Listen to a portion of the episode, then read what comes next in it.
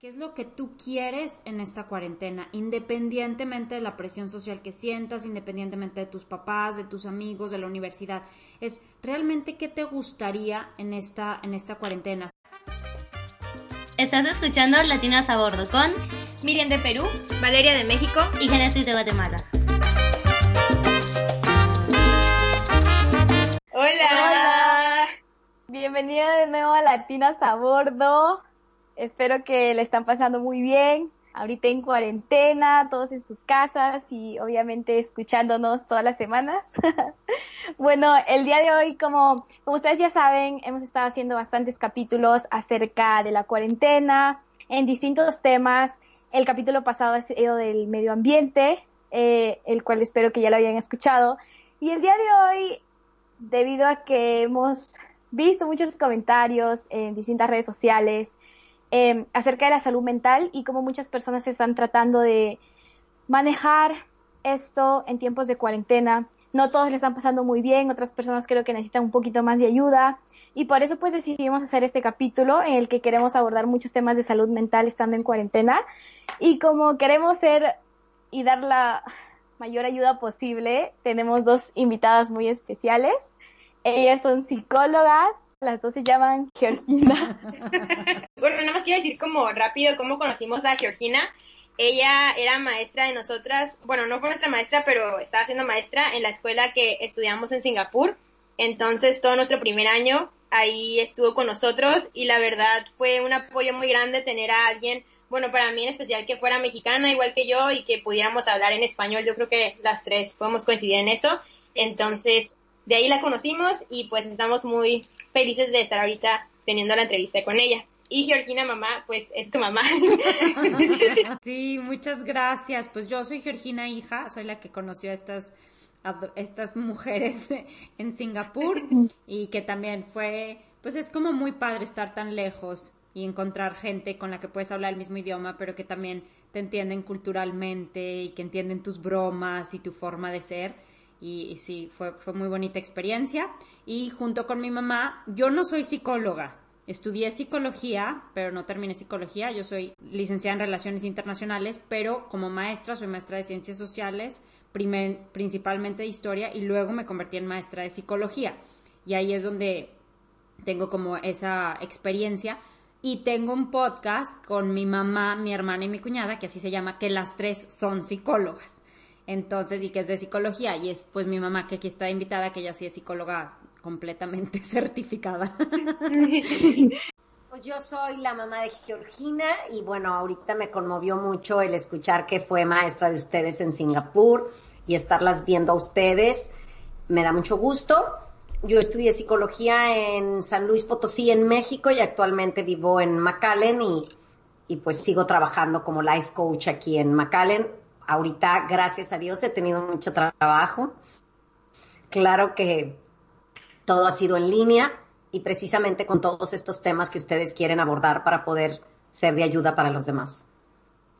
Muchas gracias. Gracias. gracias por invitarnos. Sí, gracias. muchísimas gracias de verdad por invitarnos.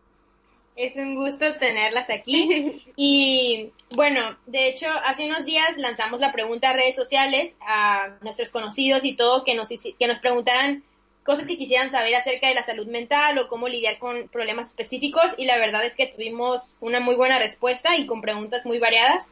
Entonces nos vamos a basar un poquito en contestar, en preguntarles esas preguntas para que, pues para darle respuesta. La primera, eh, tuvimos un tema que nos preguntaron mucho pero de diferentes lados unas personas nos preguntaron un poquito más acerca de cómo ser productivos en tiempos de cuarentena. Creo que yo también he batallado un poquito con eso porque cuando estás en tu casa es muy fácil distraerte con cualquier cosa. Ese era un lado de la pregunta. Y la segunda parte es otras personas que sentían una presión social de ser productivos todo el tiempo, que también es otra cosa que hemos estado viendo en, en redes sociales mucho, que tienes que, no sé, aprender un nuevo hobby, hacer una nueva cosa entonces, bueno, está dividida en dos esta pregunta. No sé quién quiera contestar la primera parte, que es para la gente que quiere ser más productivo, ¿cómo podemos hacerlo? A mí me gustaría decir algo, porque aunque, claro, son preguntas diferentes, yo siento que van muchísimo de la mano en el sentido de que cada uno de nosotros debemos de, de detenernos O sea, si estás escuchándonos, tómate el día de hoy para detenerte y realmente ponerte a pensar qué es lo que tú quieres en esta cuarentena, independientemente de la presión social que sientas, independientemente de tus papás, de tus amigos, de la universidad. Es realmente qué te gustaría en esta, en esta cuarentena. Si eso es descansar, no te vayas a sentir culpable, descansa. Duerme, duerme todo lo que quieras dormir, échate todas las series que te quieras echar. Entonces, es como que ser un poco congruentes con nosotros mismos, sinceros con nosotros mismos, y de ahí siento que ya se desencadena un poco el bueno. Yo sí quiero ser productivo, yo sí quiero lograr algo, perfecto. Vamos a manos a la obra y ahorita les contestamos esa pregunta.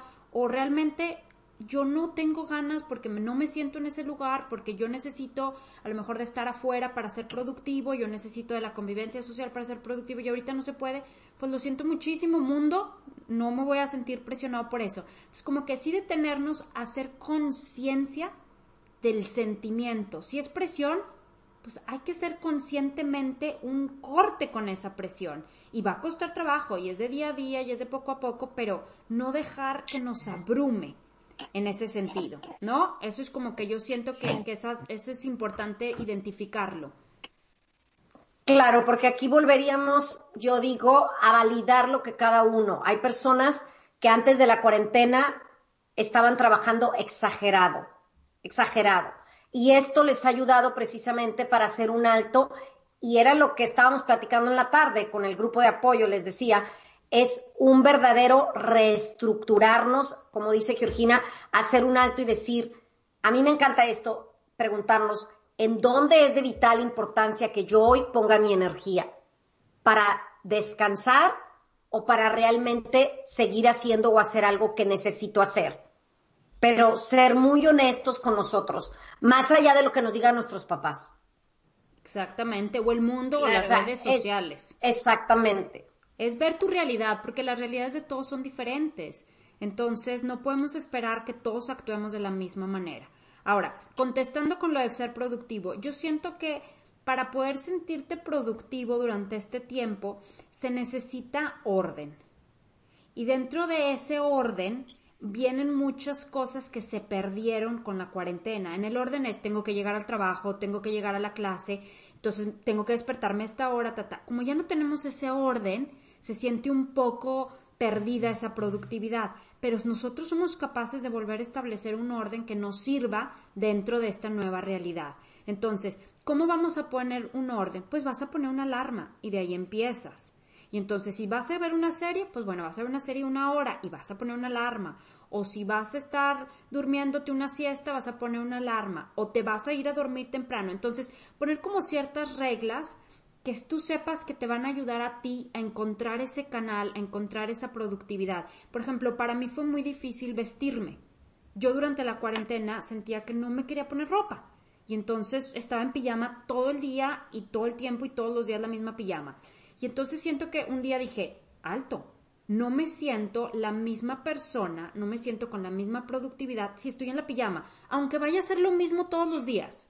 Entonces, el cambiar una cosa sencilla, dos, tres cosas que tú encuentres en tu día, siento que son muy importantes. Entonces, yo ahora ya me pongo mis pantalones y me pongo una ropa, aunque pase lo que pase.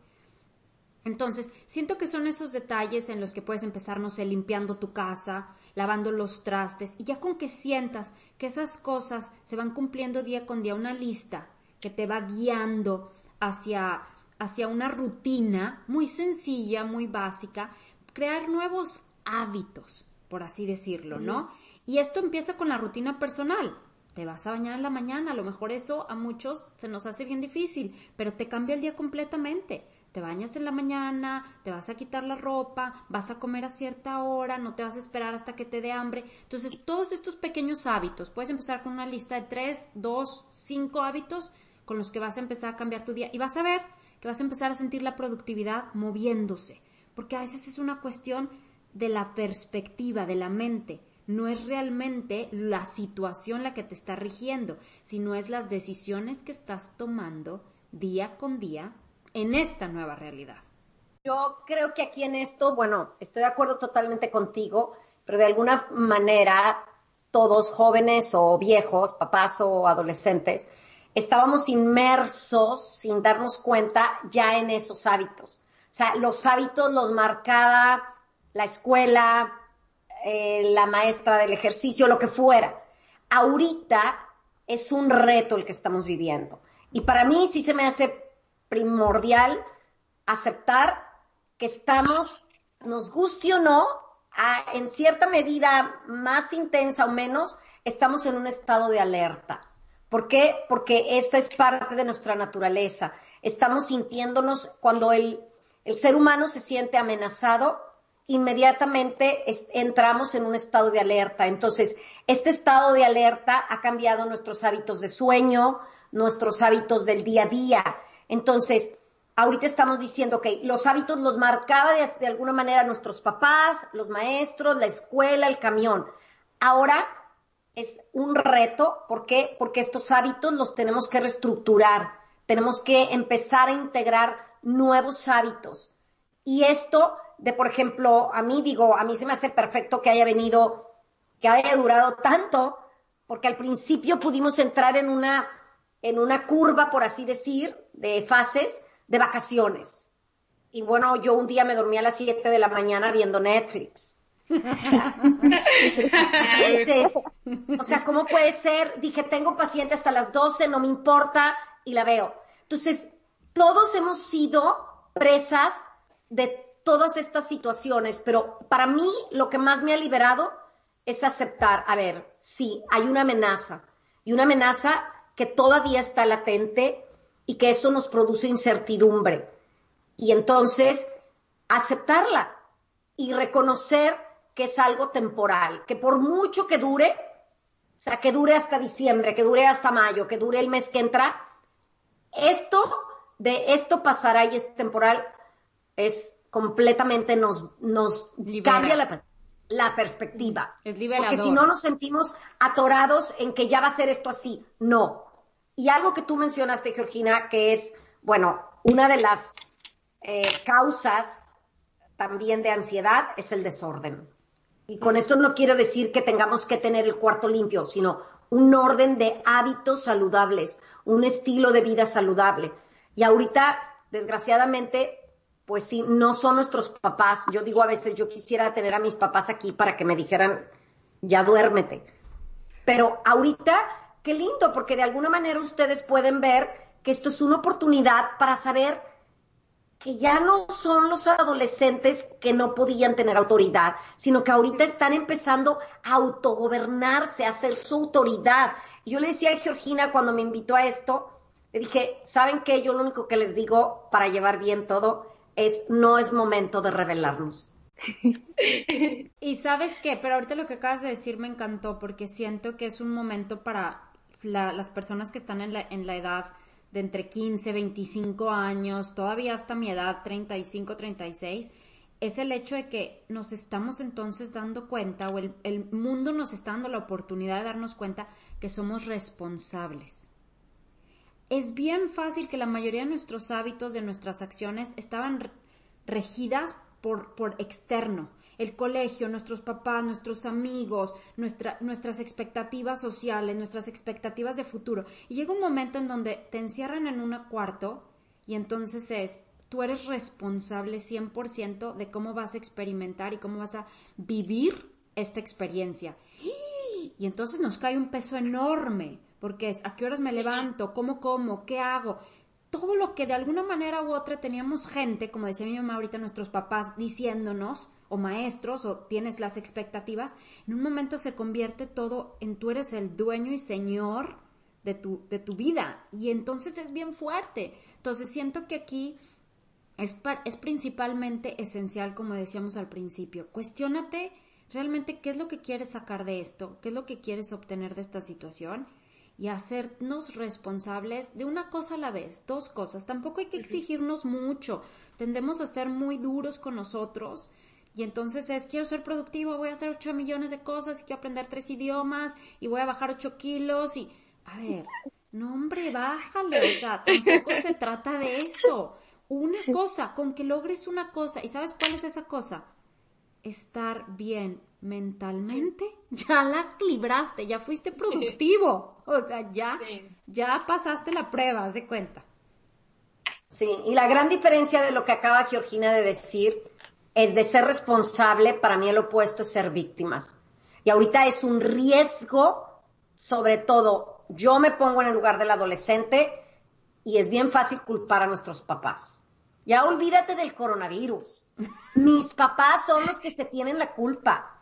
Mis papás son los que no me dejan hacer, los que no me entienden. Y por eso les digo, ahorita una tregua, una tregua porque no es momento para estar peleando. Yo me voy más por el lado que dice Georgina, es un momento para verdaderamente dejar de adolecer y hacerme dueño de qué puedo yo sacar de esta experiencia. Y va a ser algo muy productivo, hagas lo que hagas, descanses o trabajes, va a ser algo muy productivo si al final del día dices, wow, pude ponerme un poco en los zapatos de mis papás. Sí, y yo creo que, ajá, lo que, de lo que dijeron de la productividad y todo, es súper importante tener un propósito fijo de qué quieres sacar de la cuarentena. Entonces, por ejemplo, para mí que ahorita estoy en mi año sabático y estuve muy lejos de mi familia y sé que me voy a ir a la universidad de nuevo al extranjero, pues que quiero sacar de la cuarentena es convivir con mi familia lo más que pueda. Y la verdad, este era uno de los propósitos por los cuales me tomé un año sabático. O sea, yo quería estar en México un tiempo antes de irme cuatro años entonces, la verdad, sí veo esto como una oportunidad. Entonces, para mí, por ejemplo, la sobremesa, que se extienda la sobremesa una hora, hora y media todos los días, o sea, no es, no es perder tiempo ni es para nada, sino es completamente lo que yo quiero. Entonces, pues para todos creo que es importante que vean cuál es su propósito, qué quieren sacar de la cuarentena y ya con eso no se van a sentir no productivos o algo así. También sentía que es como súper importante lo que dijeron de balancear las cosas, porque, por ejemplo, yo lo veía en mi caso, igual los primeros tres meses de la cuarentena, yo no estaba durmiendo bien, me dormía como toda la tarde, siesta cada rato, y luego no descansaba en la noche, pero la noche tampoco es mi tiempo de productividad, entonces no hacía nada que me ayudara a sentirme bien. Pero justo le decía a Miriam y a Valeria que ya llevo, o sea, llevo tres días, pero bueno. ¡Hey! ¡Bien! llevo tres días que decidí despertarme temprano, porque leí un libro, entonces me despierto temprano, ejercicio, medito y leo todo antes de las 8. Y, me y no hago tanta tarea, pero solo eso ya me ayuda a sentirme bien y como que ya le estoy poniendo un poco de orden a mi vida. Claro. Ay, ¿sabes qué, Génesis? Yo también llevo tres días nada más. Pero ¿sabes qué he notado? Yo se supone que medito, se supone que medito todos los días y a partir de la cuarentena fue una negación porque entramos en diferentes fases que yo veía el cojín y no y no. Trabajo mucho con mi niña interior y era una niña renegada no quiero meditar. Es más, hubo una vez, lo levanto tipo para aspirar el cojín de meditar y entonces casi que lo levanto y me dice mi niña, ¿no? Porque yo vivo sola aparte. Si quieres, tíralo. entonces, de verdad yo volteo, pero así como la mamá que me he convertido ahora conmigo misma, linda, ¿no? Y que le digo, pues si quieres lo tiramos, no importa, ya no quieres volver a meditar. Y de verdad, en el día, en el momentito que ese siendo permisiva conmigo y que le dije, de verdad no pasa nada, o sea, si ya no quieres meditar, está bien. Fue impresionante, parece que estoy loca y sí estoy. Y que la niña, bueno, pues como quieras. A los cinco minutos, de verdad, fue, ¿sabes qué? Quiero meditar. Y he estado meditando desde el lunes en la mañana y en la noche, pero me da mucho gusto que esto que estás diciendo tú, Valeria, y esto que tú estás diciendo en este momento, Génesis, es que ayuda mucho a los jóvenes, que otros jóvenes vean que sí se pueden ver las cosas desde otra perspectiva. Porque desgraciadamente si nos ponemos en el papel de víctimas y yo y me pongo y me enojo y cómo es que no estoy meditando, así no vamos a lograr nada. Claro. Sí. No, creo que tiene también, ustedes dijeron algo de la perspectiva y cómo la perspectiva como tiene mucho poder. Y por ejemplo, a mí me dieron la oportunidad de, cuando empezó todo esto de la cuarentena, mi universidad dijeron, pues si, si quieres irte a tu país, como que anda, como estamos recomendando a los chicos de otros países que vuelvan a sus países. Entonces yo compré mi vuelo Entonces, pero compré mi vuelo, digamos, para un miércoles y el domingo mi presidente cierra las fronteras. Entonces yo ya estaba, a mí me tomó como una semana convencerme porque yo estaba como que no, y qué si contagie a mis papás, como que no sé qué. Entonces me decidí y ya estaba muy emocionada. Yo dije, no, voy a pasarla con mis papás. Ya estaba re feliz. y como muchos de mis amigos también se estaban yendo. Y cuando el presidente dijo que iba a cerrar las fronteras, me acuerdo, lloré y estaba muy triste. Y después como hablé con mi papá y conversamos y él me dijo, pero Miriam, todo esto, y él me dijo, Miriam, todo esto es de perspectiva. Tú pensaste que ibas a estar con tus papás, ibas a estar feliz y ya, pero ahora pues no puedes, entonces Miriam, tú vas a estar tranquila, me vas a llamar, o sea, no es que no nos vas a ver, si me llamabas por videollamada antes, en la cuarentena no va a cambiar, vamos a hablar, si quieres pasar todo el día hablando con nosotros, no hay problema. Y me dijo como, pero tienes que poner en la mentalidad de que tú vas a estar tranquila, vas a estar sola, sí, te va a costar, sí, pero eso no significa que lo vas a hacer ni que te tienes que poner triste. Entonces yo también eso como me, subí el ánimo y, y también algo que también quería resaltar era, yo lloré, me acuerdo, y me sentí muy triste y le conté a un amigo cercano, lloré con mi amigo cercano, pero también me di cuenta que es, tienes que sentir a veces también, a veces sientes como desesperación, tristeza, tienes que sentirlo porque luego te va a venir la tranquilidad, la felicidad. No sé si me vas a entender. Sí, porque si lo evitas y tratas de evitar ese sentimiento de dolor, de frustración, de desesperación, es peor. Lo que haces es lo lloras, lo sientes, lo vives y después sabes que todo se va a volver a acomodar y todo va a volver a encontrar ese cambio y vas a estar bien y las cosas tienen su manera de enseñarnos diferentes cosas. Y yo sí creo que esta es una lección que a lo mejor, claro, qué padre que hubieras estado con tus papás y tu familia, pero algo de una lección buenísima para ti está también en esta realidad o en esta experiencia que estás viviendo como lo estás viviendo. Y eso es bien importante aceptar, aceptar las realidades en las que nos estamos encontrando, el cómo se dieron las cosas y entonces empezar a construir a partir de esa aceptación. Pero se vale el, llorar, el enojarnos, el gritar, el, el, estar tristes. Como lo dijiste tú, Miriam, perfectamente, lo tenemos que vivir, tenemos que sentirlo. Eh, así como esconderlo, negarlo, pues no. Claro. Es que lo que resistimos persiste. Sí. Y entonces esto es, tenemos un capítulo, ¿te acuerdas que hablábamos de sumergirnos en la ola? Pero no nada más para no sentirla, sino para verdaderamente sumergirte en la emoción. Y bueno, felicidades que tu papá tuvo la, la actitud positiva de podértela transmitir a ti. Y yo creo que los que los están escuchando a todos han de decir, ay, sí, pero yo no tengo ese papá. el mío, el mío es así asado y me está pidiendo que me levante y haga esto y lo otro. Claro. Para como cerrar, si quieres ser productivo es bien importante encontrar el orden, tener tu rutina personal, crear tus objetivos y no ser muy aborazados. O sea, uno, dos, tres objetivos, una, dos, tres rutinas está bien. Y aquellos que sienten mucha presión para ser productivos, manda la fregada todo eso. Yo sé que es bien difícil, pero día a día trata de tú decir, mi realidad es diferente, yo no estoy en las mismas circunstancias que los demás, yo tengo otros objetivos cada uno identificamos nuestros objetivos y entonces nada nos puede mover porque tenemos nuestros objetivos claros. ¿Ok? Sí, sí, y me gustó mucho esta última parte de aceptar nuestras realidades y darnos cuenta que la de cada quien es diferente porque justo nosotras tres hablábamos de la forma en la que estábamos viviendo la cuarentena. Y por ejemplo, Miriam y yo estamos en el campus, tenemos amigos, sí, con los que podemos hablar, pero como dijo Miriam, quisiéramos estar con nuestra familia, pero también está el otro lado donde hay personas que están, que se sienten muy encerradas en su familia, están con mucha gente, no tienen tan buena convivencia con sus papás o hermanos, entonces también puede llegar a estresar de la misma forma en la que nosotros digamos estresarnos por estar solas. Entonces, la pregunta aquí sería, ¿cómo llevar una mejor convivencia si es que estamos en un ambiente tal vez igual y un poco hostil con nuestra familia y del otro lado, ¿qué podríamos hacer también nosotras para dejar de sentir igual esta soledad a veces? Y yo, y yo nada más quiero mencionar rápido lo de la familia porque tengo varios amigos que han sido foráneos o han estado estudiando en otras ciudades en México y ahorita pues es de pasar de casi no estar nunca con su familia, ahorita pues están encerrados completamente con ellas. Entonces, yo creo que en los primeros años de universidad y todo eso es cuando más cambias y más pues exploras nuevas cosas, entonces se me hace que tal vez han cambiado mucho y pues ahorita regresan y con sus papás que tal vez ni los reconocen y todo y pues ha de ser mucha fricción, entonces también es, es una inquietud que muchas personas están teniendo. Claro.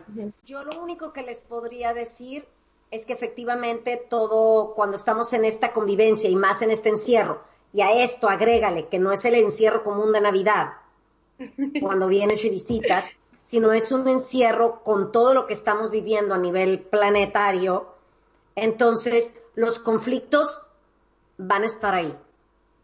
Entonces, yo sí me pondría más a ponerme en el lugar del otro para no caer tanto en los conflictos. O sea, los papás no van a cambiar. Punto. Los papás no son los que nos están oyendo ahorita, ni ustedes les van a dar consejos a los papás, sino realmente yo qué puedo hacer para poder integrarme un poco. Los papás, lo que yo he notado, aparte en, mi práctica, es que muchos de los jóvenes adolescentes que ya vivieron, y si me, me va a oír, le voy a decir a alguien en especial, que ya vivieron que ya vivieron a lo mejor cuatro o cinco años independientes en otro país o en otra ciudad y llegan a su casa y las quieren tratar como niños, yo les digo, Georgina sabe, yo tengo 57 años, mis padres viven aquí y todavía voy a casa de mis papás y me dicen, ya te lavaste las manos y no ahorita en el coronavirus. O sea, de siempre. siempre. O sea, casi que mi papá de verdad me pregunta, ya te bañaste, no te vas a arreglar, así vas a dar la consulta. Entonces, aquí es, para mí, lo que ha funcionado es un respirar y respirar profundo. O sea, Georgina y yo convivimos este diciembre dos meses, que estuvo aquí en McAllen. Esa es otra experiencia que algún día abordaremos. Pero es eso, se despiertan muchos conflictos y yo creo que ustedes, como jóvenes aún 25, 50 años, estamos queriendo reafirmar que somos seres independientes. Pero mientras volvemos a lo mismo, para mí mi consejo es este. Mientras yo no demuestro a mis padres que soy responsable, y no me estoy refiriendo a que ya me puedo mantener económicamente, sino que no estoy siendo responsable en las mínimas reglas o disciplinas que mi casa requiere. O sea, yo regresé a vivir con mis papás cuando tenía cuarenta y tantos años y viví con ellos. Y mi papá me lo puso clarito. Mijita, ¿te acuerdas cuando vivías aquí? Y dije, sí, las reglas no han cambiado. y yo ya casada, y yo ya casada y con hijos. Vaya, ya divorciada y con tres hijos. Y dices, esa es la casa de ellos. Entonces, sí es mucho pedir a nosotros, o sea, a ustedes como jóvenes, pero vaya, o te resistes y quieres, intentas cambiarlos a ellos, o realmente empiezas a actuar desde donde sí tienes control y que es desde ti. Claro, y aquí son dos cosas. Yo resumo lo que dijo mi mamá, es uno ceder. Estás para ceder. Ahorita tienes que ceder, tienes que rendirte, tienes que hincarte y decir, me rindo ante esta situación esto es lo que está pasando, estoy con mis papás, tengo muchos problemas, no me cambié, no me gusta esto, no me gusta esto, cedes. Y vas a ceder porque no pasa absolutamente nada y porque es por lo que tú tienes control, es en lo que tienes poder. Número uno. Y número dos es el hecho de entender y comprender, que eso es lo difícil todos los días, que es temporal, que esto se va a terminar, que va a llegar el momento en el que se va a acabar y ya no vas a estar viviendo ahí. Entonces son esas dos cosas, ser capaces de comprender que tenemos que ceder y que esto es temporal. Y entonces ahorita no vas a mostrarle a tu papá, mira, esto soy yo ahora, esta es mi nueva identidad y a mí no me gusta esto, yo no hago esto otro. No, no, no, si te piden que haces esto, lo haces, porque como decía mi mamá, es su casa al final del día. Entonces, aquí es que podamos ser un poquito más inteligentes y, dejar esas luchas de poder, esas luchas de identidad, reconocer que ellos también están pasando por miedos, que para ellos tampoco es fácil tenerte en la casa, que no saben qué depara, que están también preocupados por ti, por la situación, por sus propias situaciones. Y reconocer eso a veces nos trae humildad y nos trae compasión.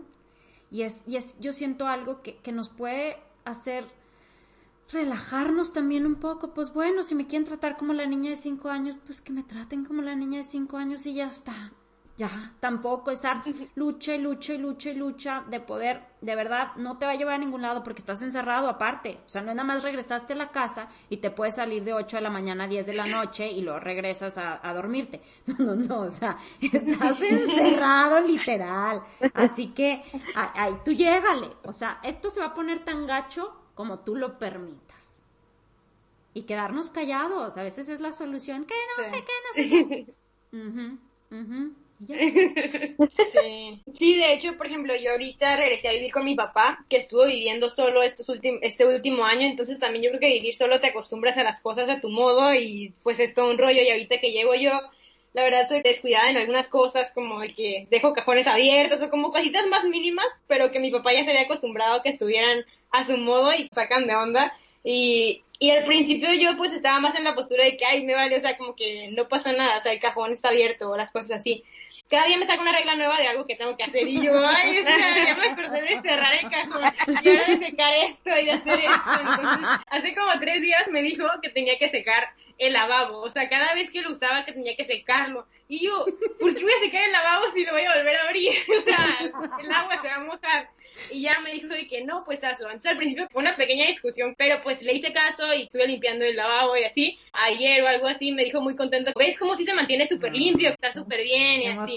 Entonces, ajá, con esas cosas veo como que, bueno, no valía la pena yo llevarle la guerra de no pasar el trapito cuando en realidad no me afecta en nada y, y lo hace feliz. Entonces, sí, me, me, me checa mucho lo que están diciendo. Que hay que elegir nuestras batallas. Sí, no, justo eso último que dijo Georgina, yo creo que yo lo sentí para mí, porque es que a mí me pasó que yo sentí que esto iba a ser para siempre, supongo. Entonces yo pensaba dentro de mí, yo no quiero regresar a Guatemala ahorita, porque si lo cierran la, la universidad por muchos meses, yo no quiero estar en mi casa todo este tiempo. Y yo pues me olvidé que esto es muy temporal y que en algún momento va a acabar y yo pues le dije a mis papás de que yo no voy a ir ahorita porque yo creo que no voy a poder estar en la casa. Y entonces, o sea, yo no estoy con mis papás ahorita, pero incluso así a la distancia se formó esta tensión, que mi papá como que se enojó y me dijo, ay, entonces ya no vengas, bla, bla, bla. Y como que empezamos a pelear y yo me puse súper triste. Y justo hace unos días también volvimos a hablar ya de esto y dije, bueno, no, la verdad yo sí ya quiero regresar, quiero estar allá. Y mi papá ahí también como ya bajó un poco sus, sus defensas. Claro. Y también me dijo, no, sí, obviamente yo también quiero que estés aquí. Y probablemente sean cosas muy obvias, pero en el momento me afectó mucho a mí y supongo que a él también. Claro. Yo lo que quisiera decir de esto que tú estás diciendo, Génesis, que lo que estás diciendo es que también tenemos unas formas habituales, familiares, de cómo nos expresamos el amor. Y generalmente los papás, si no quieres estar conmigo, es que no me quieres. Entonces, yo en el caso de, de, por ejemplo, en el tuyo específico y de muchos que sé que lo están viviendo así, que sabes que yo ya soy independiente, no quiero vivir contigo, no quiero volver a estar tanto tiempo, pero entonces encontrar nuevas formas de hacerles sentirle, sentirles que los amas, pero respetando que de verdad yo tengo muchos años fuera y ya no quiero convivir tanto tiempo. Sí, sí. Pero eso no implica que no te quiere y desgraciadamente los papás a veces sí lo toman como, ah, entonces no quieres venir porque no me amas. Claro. Entonces encontrar otras formas de pues, hablar más seguido, platicar, preguntar, etcétera. Y algo que también a lo mejor que se me ocurrió ahorita con lo que decía Valeria, que puedes hacer si está bien, si estás viviendo con muchos problemas con tus papás o sientes mucha tensión, está válido sentarte un día a platicar y a decir, a ver, papás, ¿qué es lo que ustedes quieren que yo haga? O sea, vamos a dejar las cosas bien en claro, las cartas sobre la mesa. ¿Cuáles son las reglas que yo tengo que seguir para que no haya ningún problema? Perfecto, no, pues esto y esto. Ah, ok. Y las cumples y las haces. E igual y hasta ellos te preguntan, bueno, ¿y tú qué quisieras? Ah, no, pues que me dejes ta, ta, tal, ta, ta, tal. Ah, o sea, tener esa conversación a veces es bien importante y la evitamos y la evitamos y la evitamos. Y entonces más malos entendidos se causan porque está el papá y no cerró el cajón, pero pues no te dice y pues no sabe. Y a ti el cajón ni se te ocurre. ¿Sabes cómo? Entonces, Es que ahorita lo que esa dices- conversación es básica. Claro. Sí. Sí, porque a veces para nosotros implican necedades, ya sea de nuestros hijos o de nuestros papás, que dices, ay, ¿qué más da? O sea, ¿por qué tenemos que limpiar el lavabo? Bueno, porque a tu papá así le gusta. Y se acabó. Y se acabó. Y no hay cuestionamiento. Y eso yo sí creo que da pie a que él, sin que se dé cuenta, empiece también a respetar las cosas que a ti te gustan y que para ti son valiosas que también se hagan. Es que es recíproco. Es que es recíproco. Cuando ellos o sea, sientan esto que es lo das. que yo doy, me lo van a dar. Sí. Y sobre todo lo que sí decían es, saben que cuando estamos jóvenes, sí es pensar mucho que es temporal porque finalmente te vas a ir de la casa y no vas a volver. Yo hace, todavía hace poquito, no sé si tres años, me entró así como el, ¡ah! y le dije a Georgina, es que yo vivo lejos de ustedes tres. Y Georgina, pues la conocen como es, como maestra, ¿verdad? Y me dijo, ay, mira, ¿sabes qué, mamá? Y una vez, no vamos a regresar a vivir contigo nunca. Punto. Pero aparte me dijo, porque aparte Georgina desde niña así fue. O sea, tenías que lógica, o sea, convencerte por la lógica. Y me dijo, a ver, mamá, piensa, si regresamos es porque de alguna manera no nos está yendo bien. ¿Quieres que regresemos? Yo no. Ah, bueno, entonces ya, hazte la idea que te pasa que tus hijos viven fuera. Y eso fue liberador realmente. Entonces ustedes verlo como, sí, voy a regresar a visitarlos, pero cada vez se acerca más el día que ya no vamos a tener que convivir tanto. Y saben que tomar sobre todo también esta situación, yo me acuerdo ahorita también con lo que dijo Valeria, estar con sus papás, para los que están con sus papás y que la están pasando mal o se les está haciendo difícil, miren, lo que decía Miriam de la perspectiva, es que es bien importante darnos cuenta que a lo mejor puede ser un tiempo que nunca más vas a volver a tener yo tuve, yo ya estaba viviendo sola, eh, me fui a Francia y Alemania con unos alumnos mexicanos, tuve un accidente muy fuerte en el pie, casi pierdo el pie, ta, ta, ta, y estuve internada en el hospital un mes. Y mi mamá se vino, porque yo le dije, necesito ayuda, o sea, estoy aquí sola. Y fue un mes que las dos, mira, me pongo chinita ahorita todavía, fue inesperado, no lo planeamos, así se dieron las cosas y lo disfrutamos tanto porque sabíamos que nunca más en la vida íbamos a volver a tener eso. Nunca más en la vida íbamos a poder estar las dos solas un mes en otro país disfrutándonos y entonces me acuerdo comíamos la comida del hospital, bueno, como si fuera un banquete, o sea, como si fuera comida estaba gourmet, estaba muy rica la comida. Mi mamá se consiguió una silla de ruedas de una señora para que me pudiera pasear, la rentó para pasearme por toda la ciudad con el pie.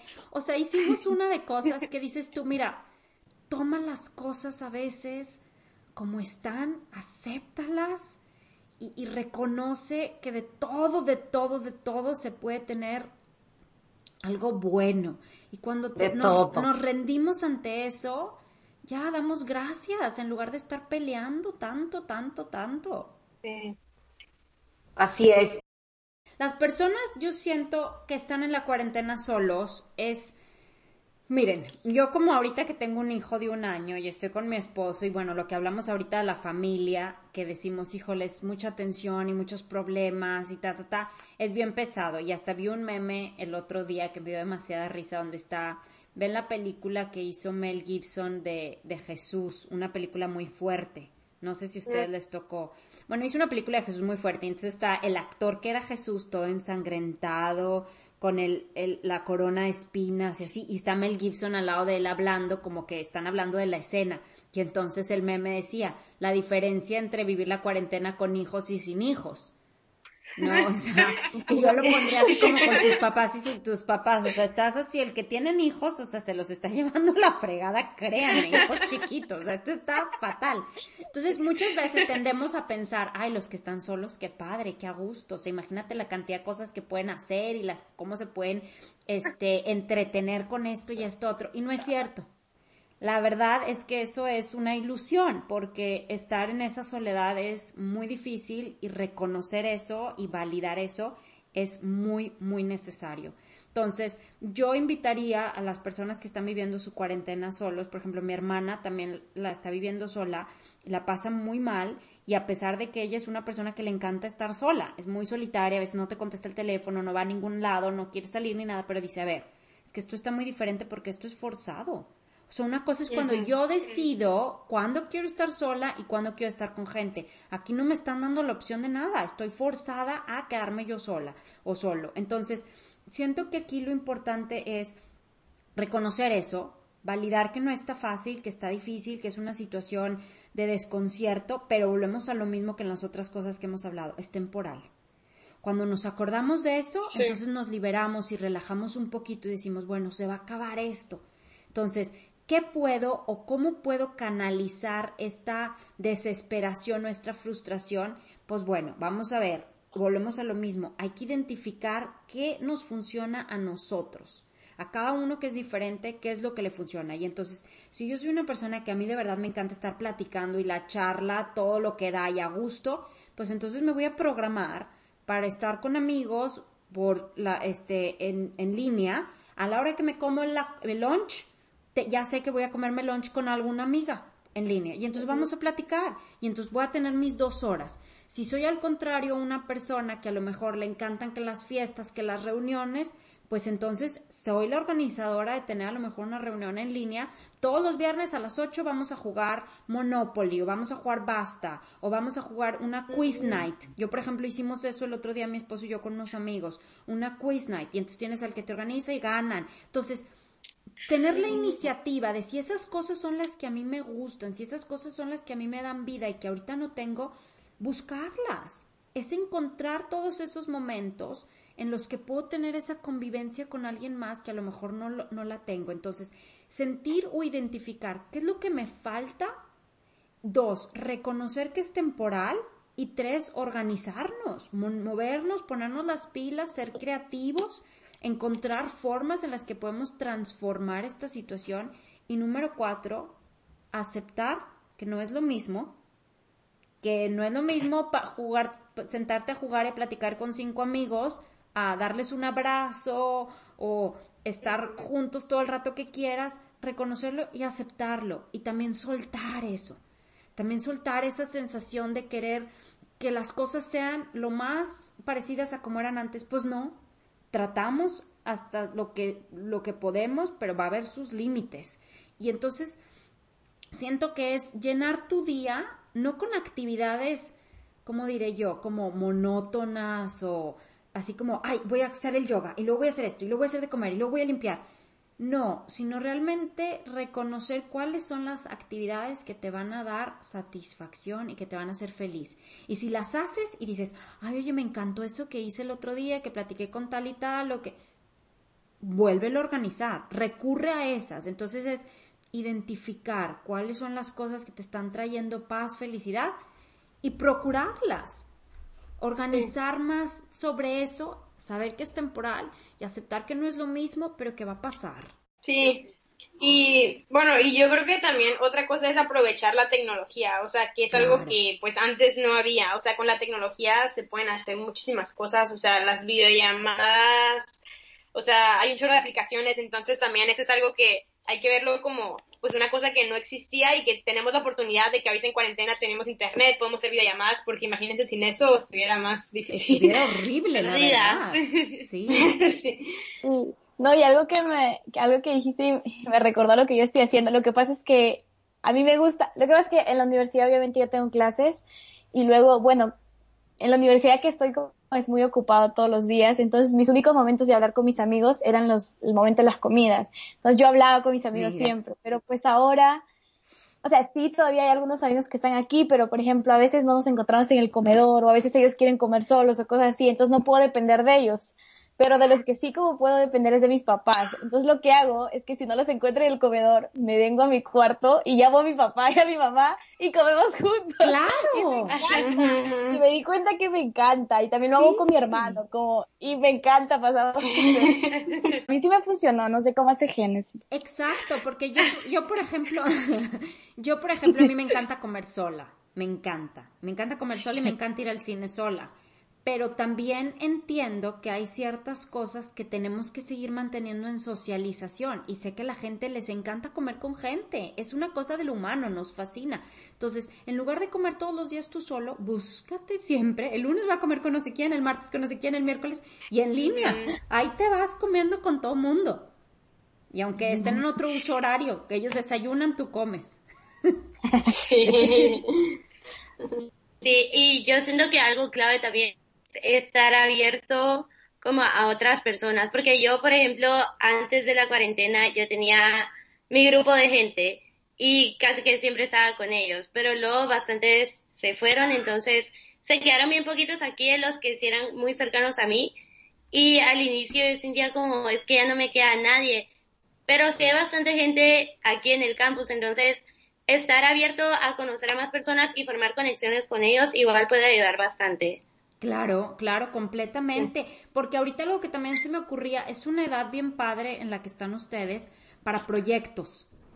Entonces, los que están solos, o sea, encontrar un proyecto, algo que sea a lo mejor manual o que sea, no sé, artístico o que sea de realmente remodelar tu cuarto, eh, remodelar, vaya, un proyecto siento que nos mantiene con una meta, que nos mantiene con un, con un sentido de, de pertenencia. Entonces, aún en esa soledad, y puedes conectarte a este proyecto. Oigan, alguien preguntar en foros, en blogs, alguien sabe cómo se hace esto, cómo puedo construir esto, porque ahora tengo ganas, y te empiezas a conectar con gente que a lo mejor sí está haciendo el mismo proyecto que tú. Vaya, como decía Génesis, abrirte, estar dispuesto a otras opciones. Sí, pues el podcast creo que para nosotras ha sido un tipo de proyecto.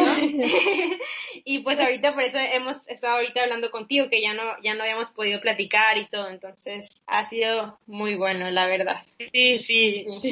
Y bueno, pasando como a otro tema, también una, muchas de las preguntas que nos mandaban era pues preguntando acerca de personas que sufren de ansiedad o sufren, o sufren de depresión o, o que simplemente están estresadas, porque creo que es un tiempo en el que mucha gente o se estresa por los estudios o se está estresando porque quizás los papás perdieron el trabajo o quizás vive solo. Puede haber tantas razones, pero como nos preguntaban también cómo igual mantener pues la mente un poco pues en calma, igual los puede ayudar con su ansiedad o con depresión. Bueno, yo cuento y ya les conté, siempre ando en Twitter, ahí bien activa.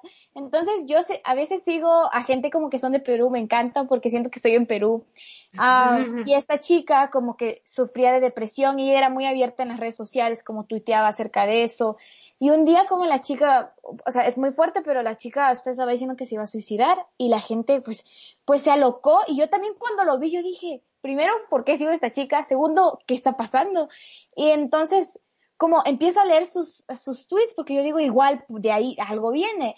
Y la chica, eh, en un tweet anterior, se quejó de por qué, que, pues está muy estresada que no puede ir al gym, porque para ella el gym era una de sus mayores actividades, eso la mantenía feliz.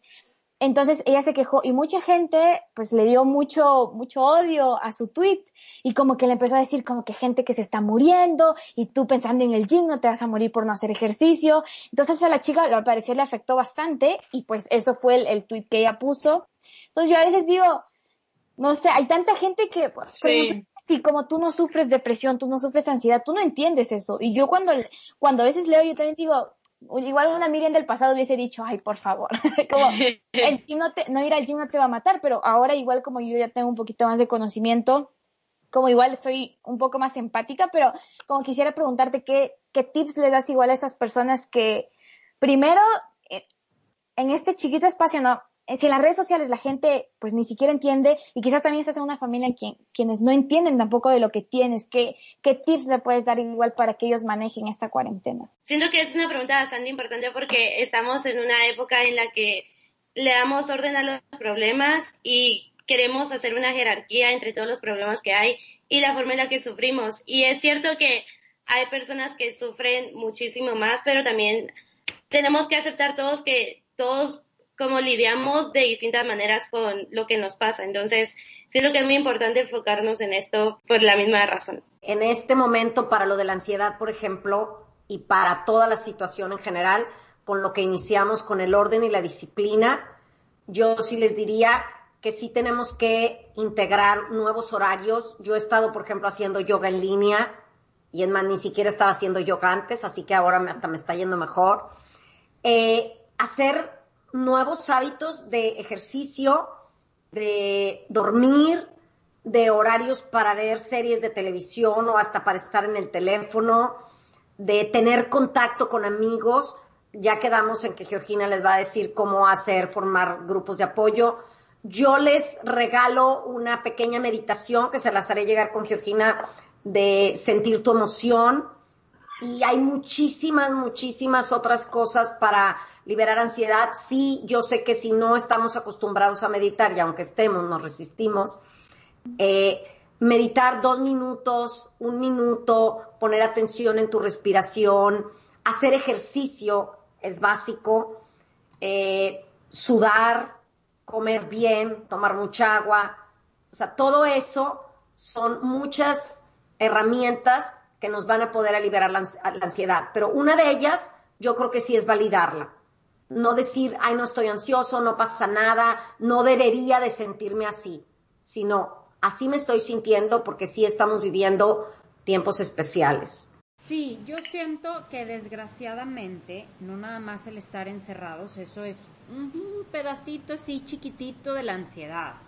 O sea, lo que hemos hablado hasta ahorita. Siento que la ansiedad ahorita viene en cuestión, como decía Miriam, económico, que va a venir en, en, unos meses, a lo mejor nos va a pegar lo económico en un sentido político y sobre todo en un sentido de salud. O sea, ahorita estamos viviendo ansiedad fuertísima por todos lados y en todos los sentidos, desde los niños chiquititos que no entienden qué pasa hasta los más grandes que tienen miedo si van a poder salir o no otra vez en si la vacuna va a ser la solución o no. Entonces, tenemos ahora sí que 80 mil millones para sentir, de razones para sentir ansiedad, para sentirnos preocupados, para sentirnos frustrados. Entonces, número uno, es normal.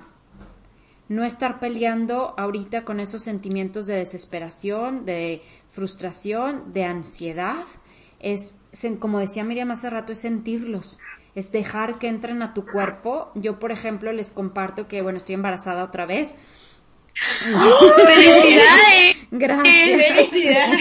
Gracias. Y eh, tengo 17 semanas, creo muy poco, pero por ejemplo, algo aquí en Japón que se puso, estoy en Tokio, y algo en, en la, de las reglas ahorita es que en el hospital, las mamás que están yendo a tener a sus hijos tienen que ir solas, no puede ir nadie con ellas. Entonces, tú te vas al hospital sola a tener a tu hijo sola y si algo pasa, algo se complica, estás solo porque no puede entrar al hospital más personas. Más aparte está el riesgo de, pues bueno, que te pueden infectar.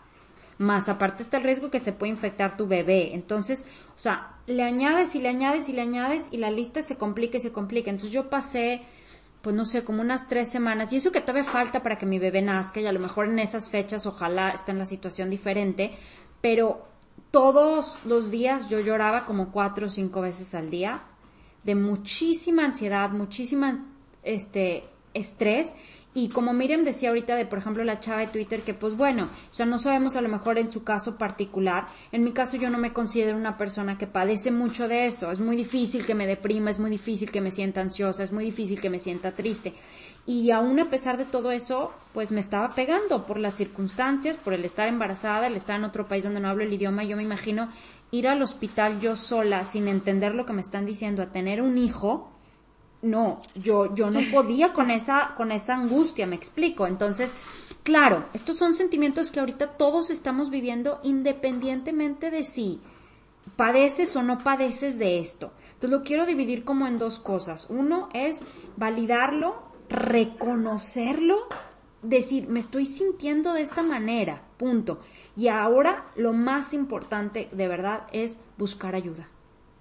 Tenemos que buscar ayuda y tratar de buscar ayuda obviamente con gente profesional. Podemos empezar con nuestros amigos. Oye, ¿sabes qué me estoy sintiendo así? Y ahora, por el lado del amigo, ¿cómo respondemos? Somos bien nos encanta arreglar las cosas como rapidito y entonces es, no hombre, no te preocupes, vas a estar muy bien, esto va a pasar, enfócate en otras cosas, ta, ta, ta. Y, nos, y por ejemplo, mucha gente a lo mejor al Twitter de esa chava, no hombre, no pasa nada, o sea, el gimnasio pues así en tu casa haces las pesas o ponte en una clase de algo para la casa. Y tendemos a minimizar los sentimientos del otro. Entonces, uno, busca ayuda por ese lado si tú lo sientes y dos, si eres la persona a la que alguien viene y le confiesa o le dice eso, no minimizarlo, decir, ok, claro, entiendo que te estás sintiendo de esa manera, reconozco, vamos a ver de qué manera te podemos ayudar y buscar la ayuda adecuada. Entonces, aquí yo siento que hay muchísimos grupos de apoyo que se están desarrollando ahorita, así como hablamos, en línea, en internet, en Facebook. Por ejemplo, si quieren les podemos pasar eh, algunos links para que luego los compartan con la gente del podcast, en donde estos grupos están haciendo precisamente eso, apoyando a la gente que está sintiendo ansiedad durante este tiempo. Y entonces eso es un lugar muy importante para ir cuando estamos viviendo estas cosas. Y número dos, sobre todo, es el entender que depende de nosotros el hecho de qué tanto permitimos que se ponga la cosa grave. O sea, estas cosas a lo mejor nosotros no tenemos mucho control. O sea, si padeces de ansiedad, padeces de depresión, no tenemos mucho control. Sabemos que es una situación bien difícil y bien desesperante para muchas personas. Pero ahorita en cuarentena tenemos que entender que si no pedimos ayuda, si no actuamos, solo vamos a complicar la situación más. Entonces, es, es, reconocer que ese pedir ayuda en la fase inicial, donde empiezas a sentir la angustia, el ataque de pánico, es muy importante. Entonces, hacerlo, no sentirte mal de que no, me voy a aguantar, a lo mejor se me pasa en dos días, a lo mejor se pasa una semana. No, no, no, no, no. Ya que lo estás sintiendo, actúa sobre eso, ¿no? Entonces yo lo pondría más como buscar ayuda, ¿por qué? Porque todos los casos son diferentes, todas las realidades son diferentes, entonces buscar la ayuda que te funcione. Número dos, lo que les decía de los grupos de apoyo. Buscar grupos de apoyo, que hay muchos que les vamos a pasar los links, pero también a lo mejor entre amigos, si no es un caso muy grave de ansiedad, si no es una persona que normalmente padece de depresión o ansiedad, sino que más bien la situación actual los está haciendo sentir de esa manera, grupos de apoyos entre ustedes y sus amigos se pueden organizar bien padre. Entonces también les podemos mandar las reglas o las características de lo que un grupo de apoyo lleva y hasta lo pueden organizar en sus propias universidades como un club. ¿Saben? O sea, oigan, ¿saben qué? Nos vamos a juntar todos los martes a las 9 de la mañana a platicar de cómo nos estamos sintiendo. Entonces cada quien va, comparte su experiencia, el escuchar a otros, el que otros te escuchen, todo esto tiene, tiene un impacto bien padre y, bien fuerte en, en, nuestra realidad. Entonces, organizar a veces estos grupos entre nosotros es bien válido con nuestras familias, con nuestros amigos, con personas que no conocemos. Este, vaya, siento que son como acciones que pueden ayudarnos, ¿no? Y al final del día, pues reconocernos vulnerables y, y, reconocer que, que, tenemos. Yo, por ejemplo, eso fue lo que hice. Yo busqué, o sea, estoy llorando todos los días, me siento muy abrumada. Busqué un grupo de mujeres embarazadas en Tokio. Se están juntando ahorita por Zoom todos los jueves. Y entonces a las seis de la tarde, y entonces platicamos y escuchas a las mujeres con todas sus ansiedades, con todos sus miedos, con todas sus ah, este, aprensiones que están viviendo ahorita. Ya, te da un respiro y no saben cómo me ha ayudado. Entonces, es eh, como hablábamos al principio, somos responsables ahorita, nosotros, de cómo lo vamos a estar viviendo. Entonces, tomar las riendas, hacernos responsables es bien importante. Y si eres una persona que padece de ansiedad, que padece de depresión de por sí, a pesar de esta situación, sí es bien importante hablar con un profesional de la salud, contactar a alguien que sea un experto y llevar a cabo lo que se tenga que hacer dependiendo de tu situación. Pero, y si conoces a alguien que la está pasando muy mal, que oyes, que sabes, pues encontrar la manera en que podamos brindarle ayuda o, ayuda especializada. Vaya, no quedarnos con brazos cruzados de que, ay, ella sufre de ansiedad, pobrecita, quién sabe cómo la estará pasando. No, pues vamos, o sea, ponernos a hacer algo, ayudar, preguntar. O sea, por ejemplo, ahí en ese Twitter de esa chava, ay, las personas pues somos bien tontos, pero este, cómo contestamos, pero pues también, oigan, a ver, y, pues hacer a lo mejor la persona que dice, oigan, no se pueden poner a pensar cómo esta persona puede estar sintiendo, las consecuencias de nuestros comentarios, o sea, vaya, no quedarnos solos de brazos cruzados, aun si estamos viviéndolo o si alguien más lo está viviendo. Sí, y ahí yo creo, pues Miriam no dijo, pero ella nos contó que lo que ella hizo al respecto del tweet es que ella sigue a un psicólogo en Twitter que publica muchas cosas, entonces ella lo que hizo fue etiquetar al psicólogo. Perfecto. Eso estuvo excelente, Miriam. Claro, es bravo, sí. Porque eso es estar, conectando, conectar. Sí. Conectar a unos y a otros. Sí, no quise comentar mucho porque honestamente no me siento en la capacidad de saber cómo responder y cómo ayudar y lo etiqueté y menos mal el chico le dio like rápido y supongo que se comunicó con la chica claro, Claro, Sí, sí, sí, eso es súper bueno y es para eso son las redes. Las redes sociales eso es lo que significan, es una red de soporte, de apoyo, por eso se llama red. Entonces, usémoslas de esa manera. Sí, sí, yo creo que también es muy importante pues estar checando con tus amigos frecuentemente, algunos que veas que no están publicando de plano nada, entonces no, no pierdes nada como mandándoles un mensaje de hola, ¿cómo estás? O sea, como checar cómo están y tal vez algunas personas lo que necesitan es eso, que alguien les ponga un hola para para pues comentar o para abrirse con los problemas que tienen. Y las personas ya nada más así como en bien práctico, que están sintiendo muchísima ansiedad. O sea, como les dije, lo primero en mi opinión es pedir ayuda porque cada caso es diferente, cada caso es especial, pero también hay muchísimos ejercicios que a lo mejor te pueden ayudar a, a, tranquilizarte y entonces estos ejercicios pueden ser así como tener una rutina, nos tranquiliza muchísimo la ansiedad, hacer ejercicio, como decía mi mamá, nos tranquiliza muchísimo la ansiedad, ocupar, mantenernos ocupados, hablar con gente, cuando estemos sintiéndolo, sí sentirlo, pero también entender qué va a pasar. Entonces son detallitos, claro, depende del nivel, ¿verdad? O sea, hay gente que Sí. están en casos mucho más serios, pero si es una ansiedad que estás pasando, pues buscar qué te funciona y practicarlo. Sí, sí, sí. Y también lo que nosotros a los que nos están escuchando ahorita les podemos ofrecer es que uno, pues estamos en contacto con ustedes y ahorita si quieres dar como los datos de dónde te pueden contactar. Em, pero también si nos están escuchando, pues nos pueden mandar un mensaje en nuestro Instagram y nosotros ya también estamos Claro. pues vinculados con ustedes y con lo que nos manden de los grupos de apoyo les podemos ayudar, entonces les ofrecemos eso, o sea, nosotros no somos ninguna expertas, pero ahorita nos van a dar la información, Claro. entonces si sienten ansiedad o sienten alguien con quien quieren hablar y no tienen, em, les ofrecemos nosotras tres ese, ese apoyo de que nos pueden mandar un mensaje y les vamos a contestar. Claro, y Cualquier ustedes mensaje. pueden conectarlas co- a esas personas con Sí. quien sea que, que- que lo necesiten. Vaya, no están solos. Busquen la ayuda. El, in- eh, la cuenta de Latinas a Bordo está abierta para que ustedes les escriban y ellas, con la ayuda de nosotros, canalizarlos Sí. hacia, hacia lo que necesiten. Sí, y pues muchísimas gracias por estar ahorita aquí con nosotros, de verdad, ha sido un gusto. Esto, yo creo que nos ha ayudado a las tres a escuchar todos estos consejos, porque dentro de cada pregunta creo que nosotras teníamos algún cachito que nos sentíamos conectadas.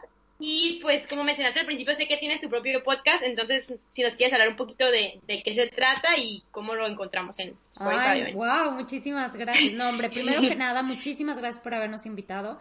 Nos dio muchísimo gusto. Bueno, mi hermana y mi cuñada no pudieron estar por cuestiones de los horarios, pero nos dio muchísimo gusto haber estado de invitadas en este podcast. Nos gusta muchísimo. Yo ya se los había compartido a ellas y ya lo habían escuchado. Entonces, muchas gracias. Nosotros, nuestro podcast, bueno, se llama Mi mamá, mi hermana y mi cuñada. Empezó, nada más les voy a decir así rapidísimo, cuando yo tenía mi bebé de nueve meses y que yo pues toda mi vida había trabajado, me encanta ser maestra y pues llevaba nueve meses sin trabajar me estaba volviendo loca.